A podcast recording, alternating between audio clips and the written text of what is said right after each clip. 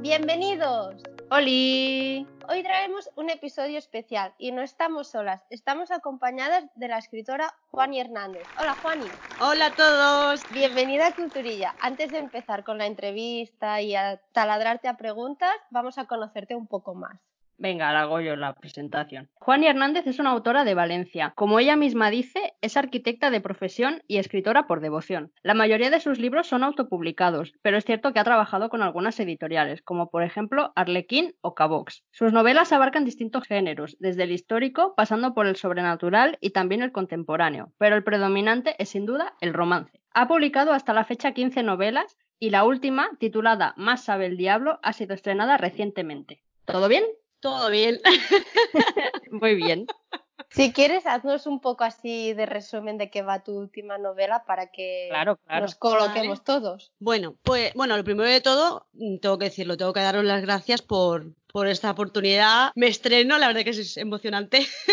y bueno, pues eso, agradeceros que, que me dejéis este espacio, que estoy muy contenta de, pues, de estar aquí, es la, es la primera vez. Que, que participo en un podcast y, y nada, agradeceros a las dos la paciencia el que me hayáis esperado porque lo lamento haber tardado tanto en, en poder conectar el tema de la tecnología y, y, bueno, ahora en serio, el poder tener un ratito para hablar de lo que a uno le apasiona, pues es de agradecer. Y bueno, mi última novela se llama Más, eh, Más sabe el diablo, como habéis dicho. Ves la portada y dices, este es el típico ricachón, un poco, estamos en horario infantil, ¿se pueden decir cosas feas? Sí, no, Así un poco. Sí. pues un poquito, un poquito cabroncete, ¿no? Y ya dices, buah, esto va a ser el cliché, el topicazo, el tal típico hombre millonario que lo tiene todo y típica chica tonta que se deja, pues no, no va por ahí, para nada.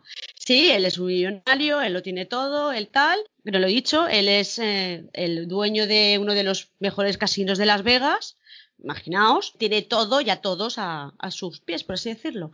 Y por un tema de negocios, eh, pues tiene que trasladarse a, a Texas, a un pueblecito que no sale ni en los mapas y que él piensa que no le va a aportar absolutamente nada, que va a ser ir, llegar, hacer lo que tiene que hacer, irse a su casa, a su super casino y no. Se encuentra ahí Alessandra y no quiero decir mucho más porque no quiero spoilear, pero es una protagonista ideal para él porque es que él no busca nada, para empezar, porque él, las mujeres, pues, eh, entretenimiento y ya está, poco más. Y esta mujer pues le va a poner todo mm, del revés y, para arriba. y, y él, y él para ella, sí, y él para ella pues tiene lo mismo. Ella nació ahí en ese pueblo, pero ella en realidad ha vivido muchos años en Reno. Esa sí que sale en los mapas, esa es más grande. Entonces no está tampoco en su hábitat y, y está un poco descolocada y que llegue él pues se lo ve de lo ve- es que lo típico de que lo ves llegar y dices, uy, este. Y bueno, el primer encuentro ya marca, marca. Y a partir de ahí, 554 páginas. no, pero no. La gente me dice que se lee muy rápido y que no, porque hay gente que dice, eh, no os asustéis por la, por la cantidad de páginas que, porque cuando te metes en la novela, se, eh, vamos, se ve que engancha. A ver. Es que no es lo mismo verlo desde fuera que desde cuando uno escribe. Tú que es- le pones toda la pasión, le pones todas las ganas, le pones todo el corazón, le pones todo, todo tu tiempo, documentación, tal, pero claro, luego como lo reciba el público, pues, eh, y, y al parecer, pues sí, tiene ingredientes para enganchar y para dejar a la familia sin cenar y, y ese tipo de cosas. Que está muy bien. Pues sí. está, está mal para la familia, mal para la familia, ¿no? Pero bien para mí, como es normal. Así que. Claro, y en estos tiempos que corren, pues un poquito de entretenimiento nunca viene mal, ¿no? Un poquito claro, de enganche, claro, algo, sí. algo un poco de con alegría, pues Claro, Pues, claro. Sí. Bueno, y- y siendo arquitecta, ¿en qué momento decidiste dedicarte a la escritura? Y además luego te autopublicaste, aunque hayas trabajado con editoriales, te autopublicas. ¿Cómo fue el proceso? ¿Cómo tomaste esta decisión? Pues mientras ejercía tuve. Es que la historia es un poco. La que, siempre intento enfocarla de forma que no de. Ay, pobrecita. No, no. fue- Me pasó y ya está. Me caí, me rompí el brazo. Fue un accidente doméstico, pero fue demasiado aparatoso. Y me quedé. Bueno, de hecho tengo una, tengo una pequeña discapacidad. Y me hice polvo, o sea, tú, me hice polvo. Y eso, pues la, por desgracia, me tuvo mucho tiempo en casa. Necesité intervenciones quirúrgicas, rehabilitación. Bueno, una caída tonta puede. Bueno, te puede. La vida te la puede poner del revés, ¿no? Y nada, estaba en casa muchísimo tiempo, eh, leyendo sin parar, pero llega un momento en el que, no sé, será que yo ya era creativa y no lo sabía. También puede ser. A ver, la arquitectura algo de no es un arte aunque no sea una bella arte, ¿no? Porque también es técnica y tal, pero bueno, no sé. Y me picó el gusanillo, encontré una página eh, eh, fanfiction que ahí fue, de hecho fue donde encontré a Romina, lo tengo que decir, lo tengo que decir, la conocí allí, que, que ella también escribe y, y, entonces entras ahí, escribes un capítulo a la semana, te, te, te comenta la gente, ves que está gustando, ves que, que guay, que guay, que guay y y sigue, sigue, estaba picando porque estás recibiendo parte de, la, de, los lectores que, la historia está bien, que haces un, pues que lo que haces está gustando y continúas. Y cuando terminé la historia, además yo empecé a publicar en 2008, o sea, a escribir en la página. Y eh, no publiqué mi primera historia en, en, Amazon porque yo lo publiqué en, autopubliqué en Amazon hasta 2013, finales de 2013. O sea, me costó, me costó decidirme y fue por presión de Romina y todas las que, y todas las lectoras que tenía en ese momento, es verdad. Culpable. sí, sí, sí. Y entonces al final dije, pues voy a intentarlo. Vi que se podía, que estaba. A ver, era un boom. En realidad en aquella época empezó el auge de, de la autopublicación contacté con una ilustradora para que me hiciera la portada y tal, y, empecé a investigar cómo se publicaba. Bueno, yo la verdad es que me lancé, fui, bastante, fui bueno, un kamikaze, hablando mal, y, bueno, no está mal hablado, kamikaze, se puede decir. Sí. Eh, porque me tiré a la piscina sin agua, no el flotador, no, no llevaba nada. Y entonces, bueno, no, no, fue mal, ¿eh? No fue mal. Pero hoy en día dices, madre mía, Juaní, de verdad, o sea, tendrías que haber hecho esto, esto y esto y esto antes de... Pero claro, lo haces con la ilusión, con, pues, eh, te dejas llevar un poco, tampoco piensas que a lo mejor dices, este es un libro que publico y ya está, pues ya llevo 15. es como, ah, pues sí que, pues sí que hemos seguido, ¿no? Pero, y, así fue, no, nada, que va. Pero fue así, ¿eh? No. ¿Y qué es lo que te inspira una vez te sientas frente al ordenador y tienes delante de ti una página en blanco? A ver, la inspiración te llega. Y si no, se esfuerza un poquito. Es decir, ¿nunca te ha pasado de que estás en, estás en la ducha y estás así con la mente en blanco y de repente, plaf, te viene una idea? ¡Ostras! Te ves ahí saliendo corriendo de la ducha para apuntar a que se te olvide. Porque es que es un poco así. No es que tú digas, vale, es que yo me voy a sentar ahora a las cinco y media de la mañana, que es cuando yo me pongo, a que me vengan musas, venid a mí. Pues la verdad es que no. Funcionar así no funciona, por desgracia. No, a ver, te ayudas un poco porque sabes, si esto, por ejemplo, es con un capítulo a medias, ya sabes por dónde vas, te pones una nota para el día siguiente, no se te olvide por dónde la has dejado, una idea que se te había venido, tal, y ya pues al día siguiente retomas con un poquito más de seguridad por dónde iba, pues ya lo sé, venga, ya. Pero la inspiración es que viene como están haciendo la cena y, de repente Pedro dice, ¿dónde vas yo? Voy a la libreta que se me ha ocurrido no sé qué. Pues un montón de veces. Pero bueno, así, así es como, claro, funcionamos.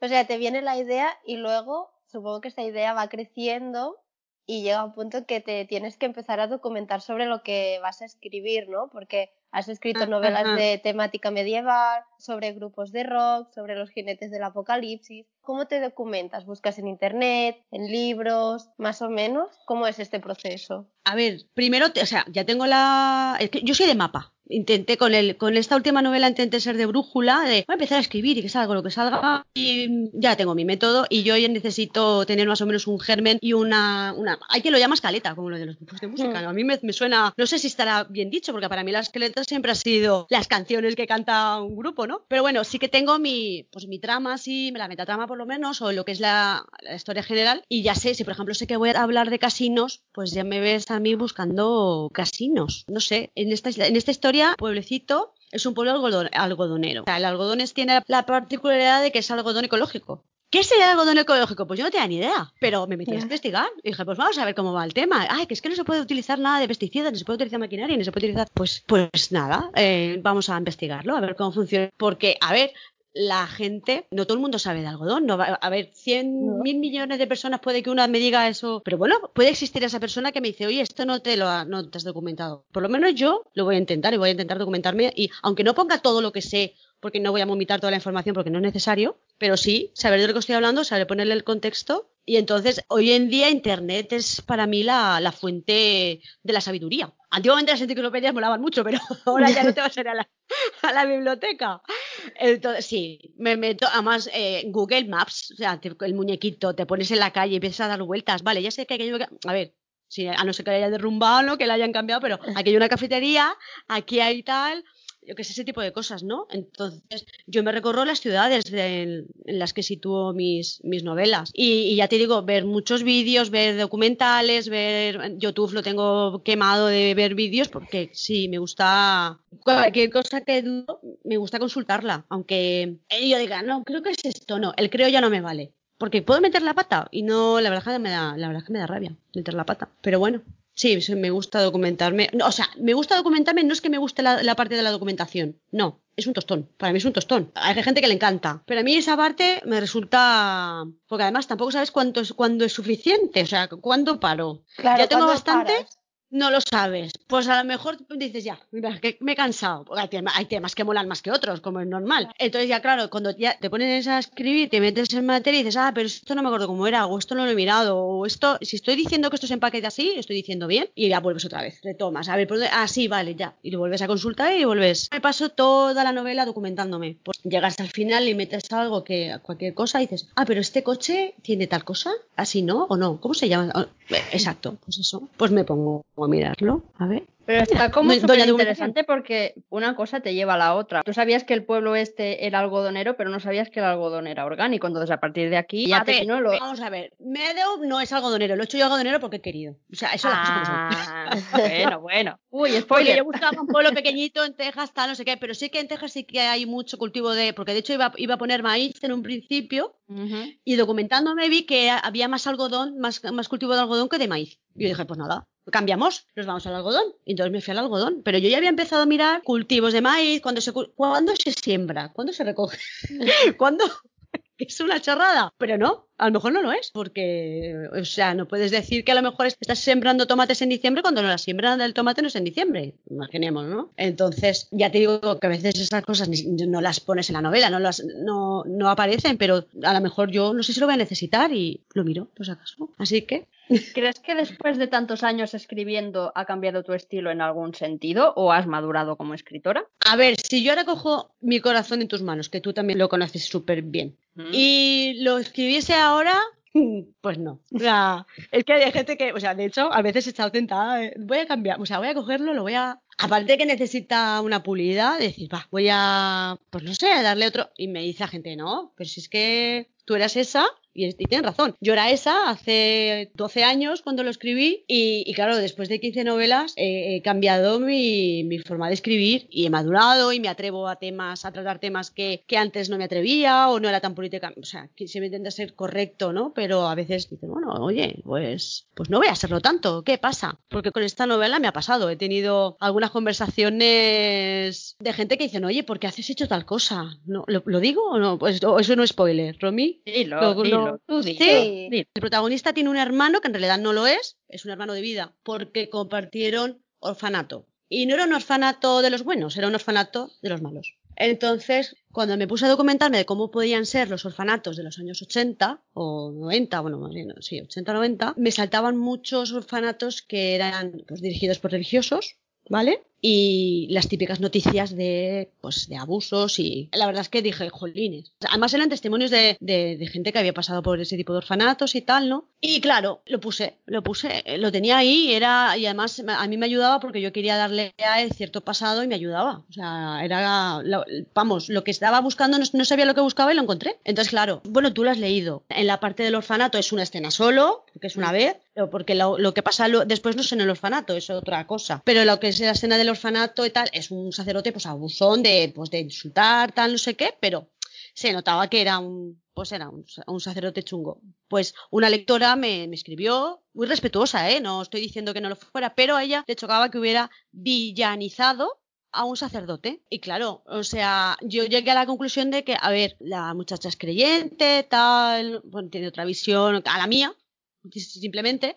Pero claro, yo hubo un momento que le dije, es que eso pasa, para empezar, por desgracia, ha pasado y pasa. Pero es que además en la novela hablo de políticos corruptos y no te ha chocado tanto. Que eso es como algo más cotidiano a lo mejor, o cada uno tiene su visión, pero eso yo hace 8 años, hace 12 años, no me habría metido ahí, seguro. O sea, habría sido pues más cautelosa y más, pues eso, políticamente correcta. En ese momento pues no era tan valiente a lo mejor. Y ahora pues ya me atrevo un poco más. Pero ¿eh? está bien en el sentido de que son cosas que pasan y que Mm, yo creo claro. que no hay que, o sea, que duelen, pero pasan. Y está Sí. bien darles visibilidad. Y más hoy en día que, bueno, que han salido tantas noticias y tal. Sí, Ahí que no es. Es novedad tampoco. Claro, Claro. claro. Esta chica es, es latinoamericana. No por nada. A ver, la visión de allí es completamente distinta a la nuestra. Eso es evidente. Yo he Mm. vivido allí, yo he vivido en Latinoamérica. Y vamos, lo sé de, de primera mano. Que no es su visión, eh, no es como, pues no sé, simplemente distinto. Eh, entonces, claro, dentro de mi conocimiento, pues me imaginaba que sí, que, que le podía, le podía chocar. ¿Sabes? Y de hecho le chocó, vamos. Pero bien, ¿eh? La conversación fue, fue bien, o sea, no en ningún momento ¿Qué, pero qué has hecho? ¿Sacrílega? No, no, que va. Pero sí, sí que vi que, pues, que había, había provocado algo que, que no está mal. Está, está bien. Que tú No, te, no. que te pares a pensar y. Está muy bien. Al final Mm. también leer se trata de eso, ¿no? De que te provoquen algo, sea bueno Sí. o malo. O no tan bueno, O claro. no tan bueno, claro, claro. ¿Y en algún momento has tenido algún bloqueo? ¿Te has pasado días, semanas o incluso meses sin escribir? Y si te ha pasado, ¿cómo has salido de esta situación? Porque tienes que entrar como en un bucle de tengo que escribir y no puedo escribir. A ver, lo que es bloqueo de lo que decía antes Romina de encontrarte con la página en blanco y no saber qué, qué escribir, no, por suerte no. Y ah, me dicen, ala, pues no. A ver, la que puedo decir, seré afortunada, seré, no sé, no, no me ha pasado, por suerte no me ha pasado, porque es sentarte y ponerte a escribir, hay que ponerse a escribir, lo que sea, aunque el párrafo que hayas escrito nada más eh, abrir el Word haya sido una pata y lo tengas que borrar, pues se borra. Pero escribir es el secreto, escribir. Sí que me ha pasado de acabar agotada al terminar una novela y necesitar descansar, pero por ejemplo me pasó con Los jinetes, con Vice, con el último jinete, el último libro, fue súper intenso, muy intenso. Era fin de trilogía, era el jinete de la muerte. Todo el mundo esperaba esa novela porque desde la novela número uno todo el mundo me pedía la última y decía, espérate, lee la primera, lee la segunda y llegaremos a la tercera. Y luego tuve, por temas de salud, tuve que retrasar porque esa, esa trilogía está con, con una editorial, con Cabox, eh, por, porque me operaron, porque ellos me retrasaron la, la entrega y tal. Y bien, a ver, yo misma me puse mi, mi propia presión porque a mí no me gusta incumplir, ni me gusta retrasar a los demás, ni es el tema de trabajo, porque puntual, impuntual soy. Sí, eso no lo puedo evitar, ¿no? de llegar tarde.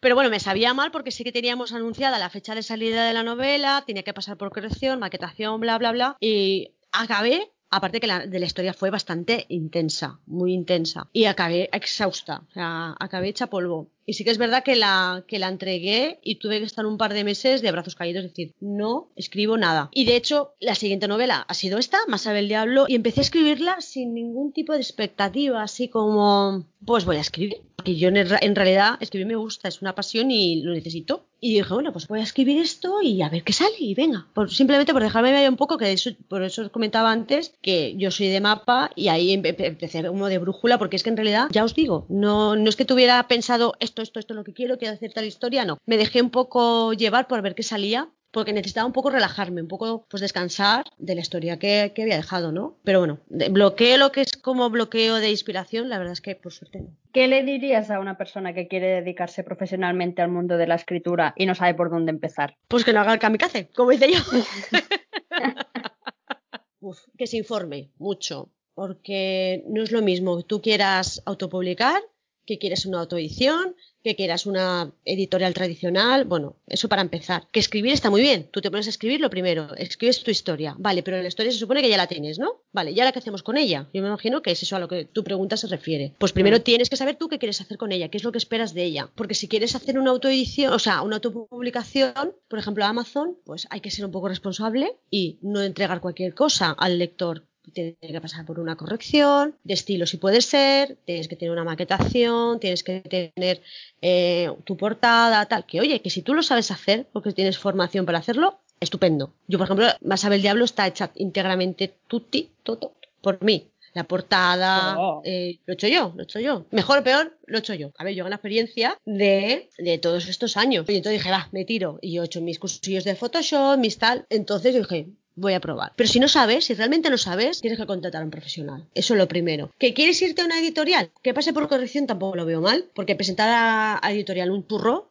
pues ya es una mala carta de, de presentación. Sí. Las cosas como son. Porque hay gente que dice, ah, esto a mí me lo corrige mi, mi editor. Que sí, es el trabajo del editor, por supuesto. Pero vamos a ver. Primero, editoriales hacen corrección. Eso eh, que hay que tenerlo en cuenta. Leer el contrato, por favor, leer el contrato, lo que tenemos y lo que no tenemos. Si nos, si nos protegen, si nos distribuyen, aparte, lógicamente, de regalías, tal, no sé qué, el tiempo que dura el contrato. Bueno, hay, hay gente eh, especialista en, revisar contratos. Si no estás seguro de tu contrato, contacta con alguien o alguien del mundillo, incluso eh, la gente que ya lleva tiempo te puede aconsejar un poco. A mí hay mucha gente que me ha venido pidiéndome, a ver, asesoramiento ni muchísimo menos, yo no soy asesora de nadie, ¿no? Pero sí mi experiencia, mi experiencia pues ya son varios años, ya son eh, desde que empecé a escribir 12 y empecé a publicar en 2013, pues ya van 7. Pues oye, 7 años da para, puede dar para mucho. Y si algo de mi experiencia te puede servir, pues yo te lo ofrezco. Pero que una cosa no sea la desidia, no, la dejadez, no él decía, esto no pasa nada, si no me corrige, no, si no lo corrijo no pasa nada, no. Porque una cosa es pecar de ingenuo, de, de pensar que lo estás controlando todo y que se te escape algo por,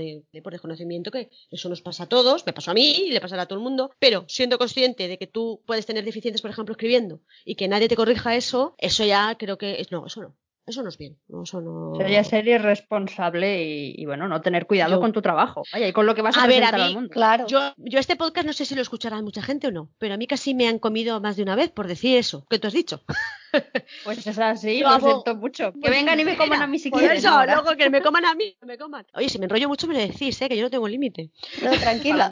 tranquila, no pasa. Una vez fui a eh, uno de los últimos eh, eventos de, literatura romántica y erótica a los que fui, que fue en Sevilla. Cada, cada evento lleva su funcionamiento de mesas, de tal, de preguntar al público. Bueno, y una de las preguntas que la verdad creo que, creo que se hizo en mesa, pero no estoy segura, pero creo que sí que fue en mesa para que todos contestaran, ¿no? Que qué primaba más, si primaba más la historia, si primaba más que no hubiera faltas de ortografía en la. ¿Y yo qué?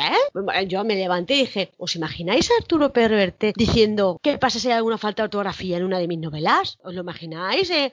no, sé, a Ken Follett, no sepa escribir, que no sepa conjugar verbos. ¿Os lo imagináis? ¿A que eso es, impensable? o sea, tú no, es que no, es que. Y digo, nosotros sí, digo, si es que nosotros mismos estamos. La romántica la están tratando como un género de segunda, no sé qué.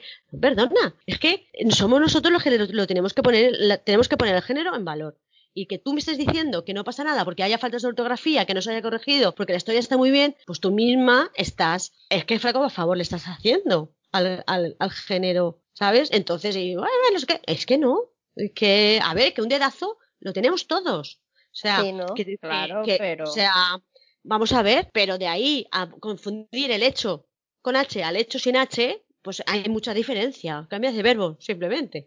Entonces, claro. Como lector a mí me molesta leer un libro con faltas de ortografía. Como lector eso me molesta. A mí también, a mí me tira. Además, eh, y, te digo una cosa, es que hay gente que cree que por estar en un editorial vas a estar mejor. Yo he leído de, todo y he leído libros de editorial que tú dices, como me pongo un post-it en cada página en la que he encontrado hmm. un... Acabo con los post del chino. Porque, o sea, página tras página, de hasta cambiarle el nombre al protagonista, dices, no puede, ser. Que no, no es sinónimo de calidad, ¿eh? pero bueno, ya.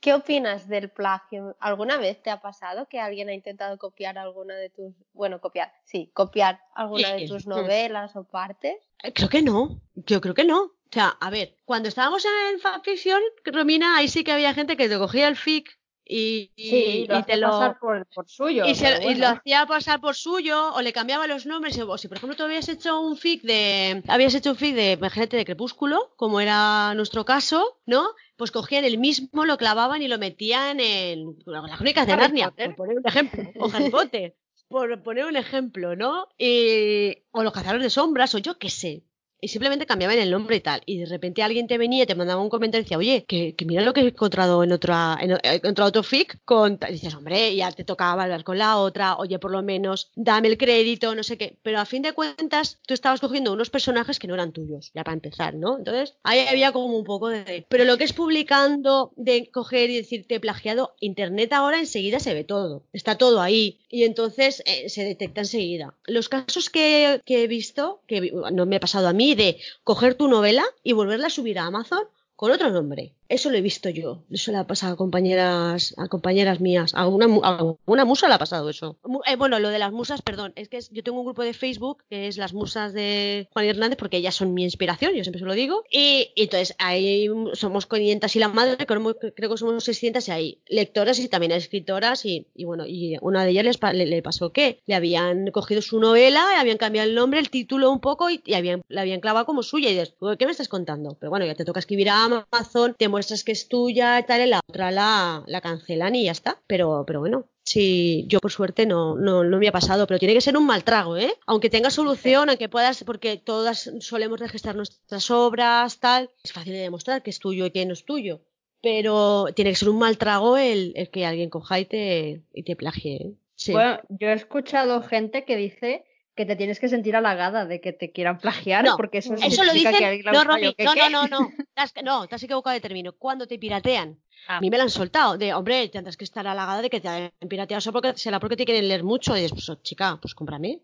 O sea, ¿qué me estás contando? no sé. Pero sí, sí que te dicen que te tienes que sentir halagada. Hay gente que se lo toma a cachondeo y cuando le, le piratean por primera vez dice, chicos, ya soy escritor, ya me han pirateado. en ese sentido.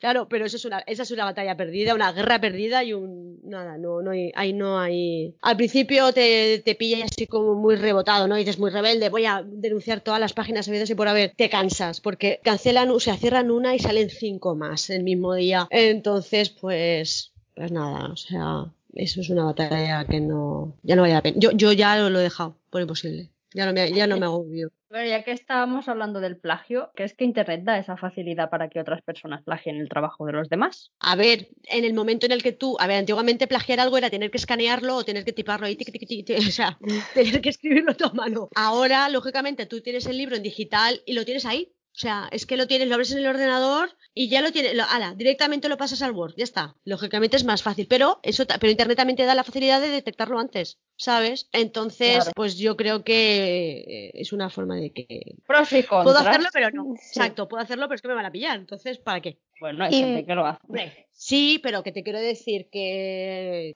a ver, quien lo, quien lo hace primero no sé cuál es el objetivo real. Porque, sinceramente, si tú quieres ser escritor y quieres tener un nombre y quieres tener un prestigio y quieres tener tu, currículum o como lo quieras llamar, eso no lo haces. Que te quieres lucrar a costa de otra persona, te va a durar poco. Y, es posible que lo puedas hacer una vez y nunca más, porque además se viraliza todo. Ahora con las redes sociales, vamos, o sea, pasa algo en Nueva Zelanda hoy, no, ahora a las y media y a las y 31 ya se sabe el otro lado del mundo, ¿no? Entonces no lo veo que tampoco no, no vale la pena, no sé. Ya no, entiendo por qué lo hacen, pero bueno, a costa de lucro, o sea, lucrarse a costa de otro, pues bueno, siempre es atractivo, ¿no? Es más fácil, ¿no? Al final.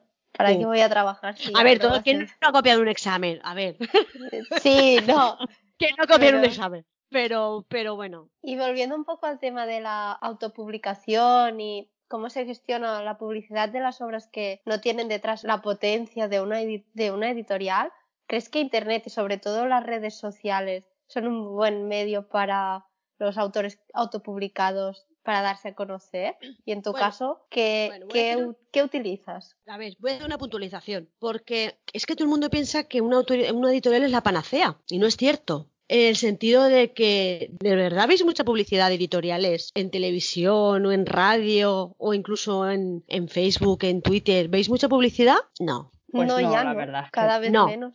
Exacto. Puede que anuncien cuando va a salir un autor, cuando va a sacar novela, tal. Es posible que lo anuncien si es uno de sus autores, pues no sé, insignia, ¿no? Que es de, los, de las estrellas. Entonces le dan un poquito más de bombo a lo mejor. Pero si no, pues ya te digo yo que no que eso de la publicidad te lo tienes que currar tú, aunque estés en una editorial, ¿sabes? Hay casos y casos, ¿eh? eh lo digo. Y, y, y, no estoy hablando solo de mi, de, mi, de mi punto, o sea, de mi experiencia personal, sino que en todos estos años he visto y conozco editoriales en que no haya pertenecido a ellas. Eh, por eso, igual que os decía, que hay editoriales que no corrigen por contrato, no, no te hacen la corrección ¿vale? Lo de la publicidad, pues también está un poco, pues, yo leí hace, tiempo un artículo de, de, una, de una autora que la habían captado, estaba en Amazon, la habían captado en el sentido de que, porque es, es raro que cuando tu obra ya está publicada, aunque sea autopublicada, eh, como Amazon, eh, te capten y te la cojan y quieran publicarla ellos. Porque se supone que ya está explotada, por poco que sea, ya está explotada y no compensa. Pero esta, esta, esta autora sí que la captaron, le captaron la obra, tal, y, y claro, ella decía, que había pasado de estar en el top 100 a estar en el, top 1000 o 10.000, de tener que hacer su presentación y estar sola porque nadie de la editorial se había dignado a ir a verla, que incluso el póster que se había hecho, tal, el roller que se había hecho, lo había costeado ella porque la editorial no le había cedido nada y ese tipo de cosas. O sea, a, mí me, decía, es que mi editorial está en el edificio de enfrente y no ha venido nadie a verme. O sea, a ver, sí, sí, o sea, es que hace, años que tendría que buscar el, recorte, pero lo, lo, leí hace años. Y es así, es que es verdad. Y tú decías, venga, va, qué exageración qué barbaridad. Pues no, pues no, porque eh, porque es verdad. Hay editoriales que no, no, son tan. No es que no está maravilloso como parece. ¿eh? Y se llevan una pasta, algunas, ¿eh? Que, parece que. No, Lo que se lleva el, autor es muy poco comparación. claro, claro. Entonces, por eso mucha gente se, se, enfada, sí, se molesta cuando la gente piensa que, los lectores piensan que no estás, no estás en una editorial porque no eres bueno. No, no, no. Hay gente que no está en una editorial porque no quiere, porque no le da la gana porque quiere controlar su obra completamente, porque quiere que todas las ganancias que pueda haber sean suyas y la responsabilidad es suya también. Que otra cosa es que haya necesitado servicios editoriales como una corrección, una maquetación, una portada, ¿vale? O incluso alguien que te haga los banners para poder hacerte tu publicidad o incluso que contrates a un... Ay, como... jolines, ¿cómo se llaman los que te llaman las redes sociales? Un community manager. ¿Vale? Incluso eso. Pero sigues teniendo tú tu obra, sigues viendo tú la gráfica de Amazon. Tú entras todas las mañanas y ves las ventas del día de ayer, ¿vale? Del día anterior. Con una editorial no. Una editorial, incluso hay algunas que te pagan al cabo del año, te pagan, otras te pagan al cada tres meses, hay algunas que sí que te pagan al mes, pero hay gente que ya la sí me están mintiendo. Pues puede que mintiendo. A lo mejor el, gráfico que te está, o sea, la, te pasan un numerito, has vendido 10 y dices, vale, me lo tengo que creer porque tú lo digas. A ver, pero bueno, es que es, un, es, es, una realidad, ¿eh? No estoy diciendo que pase en todos los casos, pero hay gente que simplemente ese hecho de decir, no sé, no es que no me fíe de ti, es que prefiero verlo con mis propios ojos, pues eh, me, me, pues me autopublicó y tengo el control de todo, de lo bueno y de lo malo. Si fracaso, pues he fracasado yo. También habría fracasado con la editorial. O sea, eso no. Sí, no estar en una editorial no es sinónimo de éxito. Para nada, yo estoy en editorial, yo estoy en dos editoriales. Estoy con Arlequín. Arlequín es una, es una editorial a nivel de romántica de prestigio. Y tengo dos novelas con ellos en digital, pero la verdad es que no sé qué, qué repercusión pueda tener o pueda mm. dejar de tener. Pero un lector que me ve y a lo mejor que, ve mi currículum para ver dónde he publicado y dónde y dónde no, no lo sé. A lo mejor dice que me importa esta mujer que no haya publicado, me gusta la novela, pues voy a ver si tiene más, ¿sabes? Sí. Claro, eh, entonces pues eh, no sé, a lo mejor de cara a nosotros los propios autores decir, ¡hala, qué guay, ha publicado con Planeta! Pues a lo mejor yo no publico con Planeta porque es que no lo he intentado. ¿Sabes? No es que no, no lo he intentado, nunca les he mandado un manuscrito y no sé decirte si me aceptarían o no. Pero tampoco es sinónimo de. O a lo mejor la novela que tú les estás mandando es fantástica, pero o no se acopla a su, a su, a su catálogo o precisamente en, ese momento, o en ese momento tienen mucho de tal tema y buscan otra cosa. ¿Sabes? Que hmm. ni siquiera es sinónimo de que no sea buena la novela. Es que a lo mejor a ellos no les acopla. Una negativa no significa que tengas que colgar la pluma, ni muchísimo menos. Y claro, en tu caso, que sé que has autopublicado bastante, hmm. eh, las redes sociales te han ayudado a, mover tus. Pues yo estoy ahora estoy muy pesada ahora con, con esta. De verdad es que no sé, no sé utilizarlo. O sea, digo, madre mía, soy una carroza ya. Que no me entero ya de, las redes sociales. Porque yo por Facebook, por Facebook me manejo a diario. O sea, es no a nivel Dios, ni muchísimo menos. Pero, pero, pero me manejo, me manejo.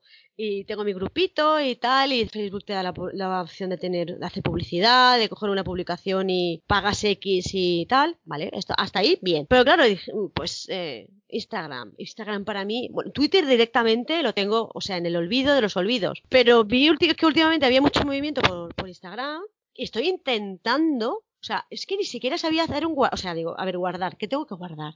¿Cómo que guardar? yo tengo la publicación, es muy mona. Pero me, y me di cuenta de que mi, no sé si es mi sistema operativo o que mi móvil o lo que sea, que yo tengo una publicación ahí monísima que la quiero poner en mi, en los stories estos, supuestamente hay que darle el avioncito, pero a mí no me sale para compartir en los stories. O sea, entonces la gente me dice que es raro, digo, pues bueno, yo pensaba que lo hacía mal y es que no, es que por lo que sea a mí no me sale, me toca hacer pantallazo, no sé qué, la mención, o sea, y pam, lo, lo comparto como historia y dices, esto no va, esto no, esto para mí, esto no, ¿sabes? Estoy ahí intentando en, en, en Instagram, intentando ahí abrirme un poco, hacer un poquito de, que si mirar el alcance, ¿el qué? ¿Perdona? ¿Qué fue que el alcance? ¿Qué es eso? La estatura, lo que mido. ¿cómo que... Cuando le das un coche por detrás, el alcance. No, hombre. Así que me, me dices, madre mía, yo que pensaba que, que me movía como pez en el agua. No, soy. O sea, no. Yo nada, me pierdo. Me Las pierdo. redes son un mundo, eh, son un mundo entero, las redes pero cada, sociales. sí, vaya. cada uno lleva lo suyo, como es normal, ¿no? Y, y la Sí. duración, cuánto, la, la vida útil de cada, de cada eh, publicación, cuánto es, y que pasa media hora y ese, esa publicación ya no sirve de nada, y bueno, ese tipo de cosas que tú dices, ¿qué? ¿Por qué? Si me ocurra dar la foto esta muchísimo, ¿cómo que no? Así que, pero sí que es verdad, además yo las, las redes sociales, lo típico que lo metes en tu, en el libro, encuéntrame aquí y tal, porque la gente se, no es como antaño. Antaño la única forma que tenías de ver al, al escritor era irte su- a su presentación, hacer la cola para que te firmara el libro y, y con suerte pues intercambiar un par de palabras con el móvil ya puedes hacer fotos antiguamente era más complicado y pero también y ahora no ahora estamos más accesibles en todos los sentidos en el- para el bueno y para el malo hombre claro es que todo tiene su pros y tiene su contra como Sí, claro, estás más claro, accesible obviamente. para sí sí sí. Estás accesible para que te digan ay qué bien la novela y, y estás accesible para que todos los días te taladren con la historia de Exile la historia de Exile la historia de Exile la historia de Exile es el hermanísimo Exile es el hermanísimo del protagonista de Más al Diablo. Y, y este y el muchacho que yo digo pues no sé ¿qué le ven? es un secundario un secundario resultón por lo visto y, y todo el mundo te pica la puerta para que le hagas la eh, me ha encantado pero necesito necesito la historia de tal y dices, ¿perdona? ¿Te pones un límite a la hora de lo que es gestionar las redes sociales? En plan, hasta las 8 de la noche contesto si alguien me... A partir de ahí las 8 ya no. Una, O... llevo una batalla con eso porque eh, además en, en casa somos, yo lo intento, lo que pasa es que hago trampa. Ahora que no me oye nadie. Porque somos antimóvil en la mesa cuando estamos comiendo, por ejemplo, ¿no? Cuando- también por los nenes. Yo tengo dos nenes, el pequeño tiene cinco, Selina tiene nueve, entonces el tema de las redes sociales y tal, ellos, ellos todavía, sobre todo Selina que está empezando a... está desvirtuado, ¿no? Eh, Para él es un mundo así como muy... le, le- le provoca curiosidad y no entiende, el- lógicamente el peligro no lo ve de las, de las Sí. redes sociales, ¿no? Eh, pero bueno, entonces ahí yo intento no, a veces de vez en cuando sí debajo de la mesa haces coges el, ¿no? Pero tampoco tengo, tampoco tengo tiempo material como para decir, mm, vale, puedo contestar a todo el mundo cuando yo quiera. Pues yo trabajo, aparte de, escribir, soy arquitecta, tengo mi horario de, trabajo y tal, entonces pues, a ver, intento por la mañana antes de ponerme, porque yo me madrugo mucho, me levanto a las 5, cinco y media para escribir, lógicamente. Pues si no, no tengo tiempo, bueno, sí, por la noche podría, pero después de todo el día trabajando, niños, no sé qué, yo ya no tengo neurona. La neurona ya está a polvo. Entonces sí que aprovecho un ratito para, para poner el post del día, para contestar alguna cosa. Sí que a veces soy un poco, a ver, intento siempre dar las gracias cuando alguien me hace una reseña, cuando alguien me comenta, me, publica, me dice, oye, que me ha gustado mucho, tal, no sé qué. Sí que es verdad que a lo mejor yo pongo un post y me contesta la gente, a lo mejor sí que es verdad que ya lo me paso, pero, pero que no tengo tiempo material para poder, a lo mejor pongo el típico me gusta o el me divierte si las respuestas son muy buenas, pero a lo mejor no hago un, ¿cómo llaman ahora? El feedback. Bueno, me gusta el palabra.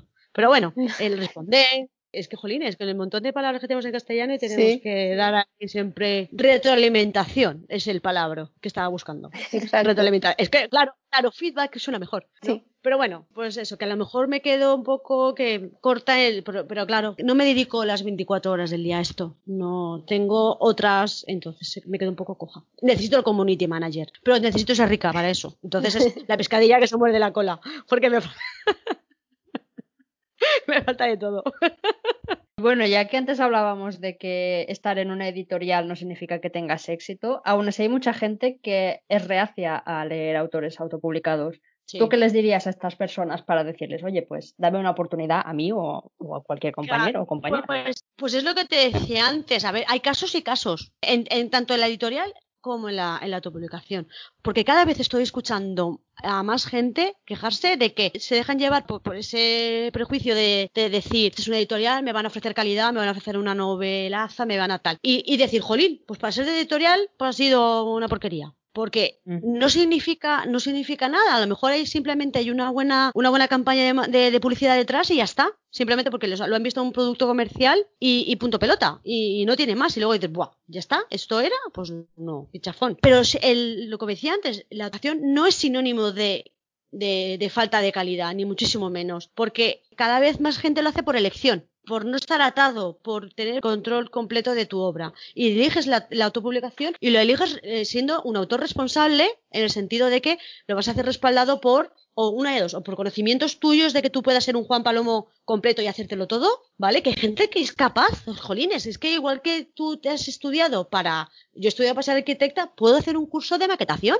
perfectamente. ¿Vale? Entonces, hay autores que son Juan Palomo y se lo pueden guisar y comer todo porque lo saben hacer, y hay algunos que no, y, y cogen y, y contratan a alguien que les hagan una portada fantástica, que les hagan una corrección, o que tal. O sea, y entonces yo a veces lo que digo es, métete en Amazon. A ver, siempre hablo de Amazon porque yo creo que es ahora mismo el mayor escaparate que hay y tiene ca- casi una especie de monopolio, porque a los autores nos da golosina y entonces pues nos quedamos ahí más de lo que toca. Pero una de las cosas que tiene, que tiene Amazon es que tú te metes en la, en la novela y te puede enviar un fragmento a tu lector. O incluso lo puedes consultar ahí, porque está la portada y pone arriba. Echa un vistazo. Entonces tú le das, se abre la como si fuera un lector de pues un digital y puedes leer un fragmento, un tanto por cien. Ahora mismo no me acuerdo cuál es el porcentaje. Cuatro, a lo mejor un par de capítulos dependiendo de la extensión de la novela. O ese fragmento te lo manda a tu Kindle, a tu lector. Y lo puedes leer. Entonces tú ya puedes decir, vale, con el primer capítulo, por lo menos ya sabes si se puede leer. Si tiene faltas de ortografía para morir. O si está bien, o sea, o si es tolerable. ¿Vale? Y luego, lógicamente, de que cómo empieza, de qué va, tal. O sea, aparte de lo que sea la sinopsis. Bueno, pues es una herramienta que yo les recomiendo a todos los lectores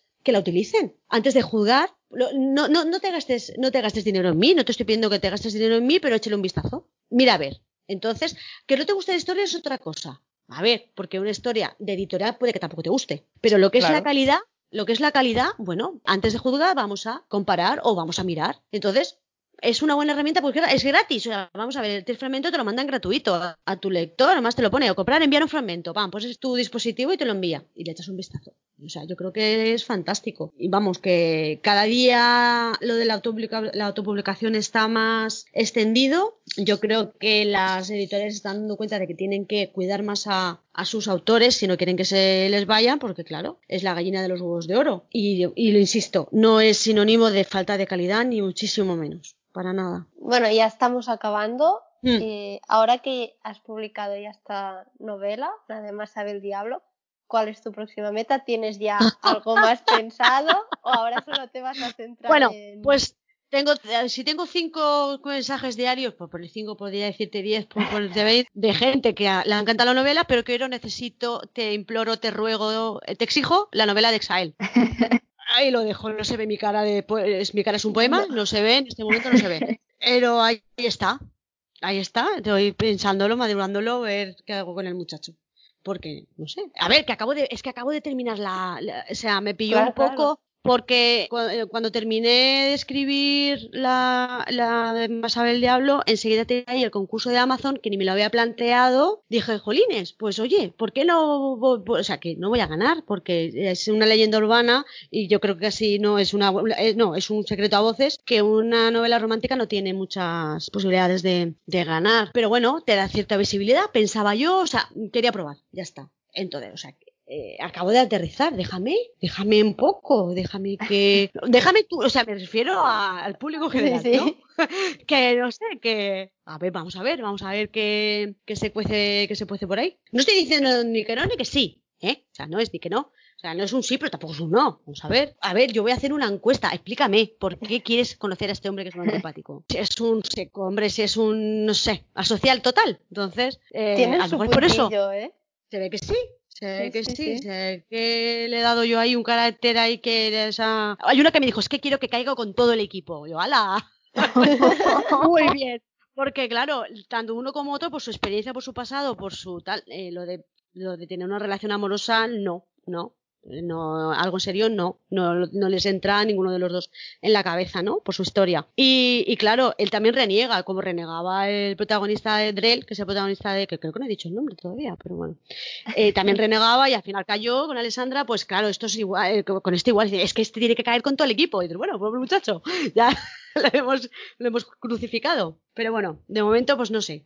Veremos a ver, veremos a ver. ¿Y cuánto, cuánto tardaste en, en publicar, ay, en publicar, en escribir Más sabe el diablo, más o menos? Lo, no, más o menos no te lo puedo decir exactamente porque Ariel, eh, que es una de nuestras musas y es bloguera y me hizo una entrevista cuando salió nada más salir la novela, me preguntó ¿cuánto has tardado? Y lo busqué, lo busqué, porque yo sabía que había hecho un parón cuando terminé a Vice y quería, quería verlo. Empecé en enero del año pasado. Del año pasado, ¿eh? No este enero, no. Del año pasado, del 2019. 2019. Y 15, 16 meses, una cosa así. Uh. He tardado. Pues Sí, estás sí, un año y pico para escribirla y los, Y y los te- lectores te tardan un día horas. en decir quiero la otra. El Kindle me pone que son cuatro horas y media, me parece. y mañana quiero la otra. Y tú dices, perdona. Vamos a ver, espérate, ¿eh? Eh, claro, espérate. O sea, no fastidies. Así que, pero bueno. Bueno, eso Bien, es buena bien. señal. ¿El qué? ¿Que quieran la otra no- la novela del que quiera. Claro, claro, Claro, sí. Bueno, digo, mira, tengo 14 novelas antes. Estuve leyendo. Ve leyendo y mientras dame tiempo a mí para, para descansar y para, yo qué sé. Bueno, pero bien. Venga, que ahora viene lo difícil. Sí. Recomiéndanos una película, una serie, un libro y un grupo de música. Grupo de música, los Beatles. Todo el mundo tiene que Venga. conocer a los Beatles y saber de los Beatles. O sea, si no sabes de los Beatles, eh, fuera, vete. No, te- ah. Vete de mi casa. Sí, vete de mi iglesia. Ya mi hija que tiene un chiste que dice, vete de mi iglesia. No sé por qué, no sé qué chiste te será ese, pero lo dice continuamente. Y yo, bueno, pues nada. Los Beatles sí o sí. Es, es eh, vamos, eh, es que sin, sin discusión. Una serie, Black Mirror me gusta mucho. El hecho de que cada capítulo sea distinto. Pero el que decir, madre mía, esto puede pasar en la vida real. Por ejemplo, el capítulo de había un capítulo de que tienes que conseguir likes para tener Ah, prestigio. O sea, es que son brutales. Hay capítulos que son, a ver, flo- a unos flojean más que otros, como es normal, pero es que hay capítulos que son brutales. O sea, una crítica social y un- me parece una serie que, que por lo menos hay que ver un capítulo para poder juzgar. Y lo bueno es que como ves un capítulo y si no te gusta paras, eh, porque no tiene una, una trama. Hay cosas, hay elementos que son comunes, ¿eh? A los capítulos. Pero dispositivos o símbolos o tal, ¿no? Pero, pero bueno, lo que es la trama termina. Entonces yo creo que por lo menos ver un capítulo y ver y, y para poder juzgar, pero yo creo que esa serie es, es fantástica. Vale, ahora tendría que irme a, a lo que son libros, pero es que me voy a ir a las películas. O sea, que es lo malo, porque yo soy Harry Pottera total, bestial, brutal, todo. Harry Potter, Harry Potter. Ya sé que son siete, películas ocho. Si tengo que elegir uno, me quedaría con la Orden del Fénix, que es la quinta. Si no me- ¿Es la quinta? Si no me Sí. equivoco. Sí. Es la quinta. Vaya una Harry Pottera que no te sabes el orden. La Orden del Fénix también está guay. La Orden del Fénix y la El prisionero de Azkaban, que es la tercera. Sí. Esas dos, esas dos creo que son las mejores, tanto en libro como, como en película. No sé si es por la dirección, porque la, la de El prisionero de Azkaban que la dirige Cuarón, es, la fotografía es una pasada. Y entonces no sé si será por eso o porque me o por Sirius Black también sale. Las mucho dos. que ver Entonces, también. Seguro ¿Eh? que es eso. seguro. Tiene mucho que ver. Sí. Tampoco tiene nada que ver que sea Gary Oldman el actor. Tampoco. Eh, tampoco. Pero bueno, yo soy de Ron Weasley, o sea, vamos a ver. Vamos a ver. Pero me gusta porque tú lees la primera novela, La piedra filosofal, el primer- y te vas a la última y la oscuridad que va avanzando es bestia cómo va conforme va. Lógicamente es un año cada año de cada curso, es un año más que tiene Harry, desde los 11 hasta los 18, y él, él va madurando, la escritora creo que, que, que también, y la historia, ¿no? Y, y yo que lo viví desde el principio, porque yo me compré primero y, y fui avanzando, yo avanzaba también con ella, ¿no? Hasta que llegas al último, que no sabes qué hacer con tu vida. Llorar Pero más. y- y llorar y, y poco más. Y hacer fanfics, ¿verdad? Exacto. Pero creo que, que es brutal. La evolución que tiene la saga me gusta muchísimo. Y aparte que es muy buena la historia y la imaginación que tiene esta mujer y el universo que creó. Y me gusta mucho, me gusta mucho. No sé si he respondido satisfactoriamente. Dime. No, lo Dime. bueno es lo bueno que tiene es que esta oscuridad, que a medida que avanzan las novelas, en las películas también se ve. Sí, exacto. Y, sí. y esto es lo que lo hace. Sí, la piedra filosofal es muy lolailo, muy colorines, muy Sí. tin, tin, tin, tin, así como tal, incluso la banda sonora, la luz que tiene, tal. Y claro, te vas a la última película y dices, necesito luz, no veo nada, no se ve la de... Pero Sí, es sí. un poco también la, la trama de la guerra, tal, no sé qué. Pero es cierto, es muy oscura tanto en fotografía como la, la trama en sí y, y bueno, pero muy, o sea que yo creo que las películas están bien, están bien logradas para, para ser una adaptación, ¿eh? Sí. No sé si os he contestado.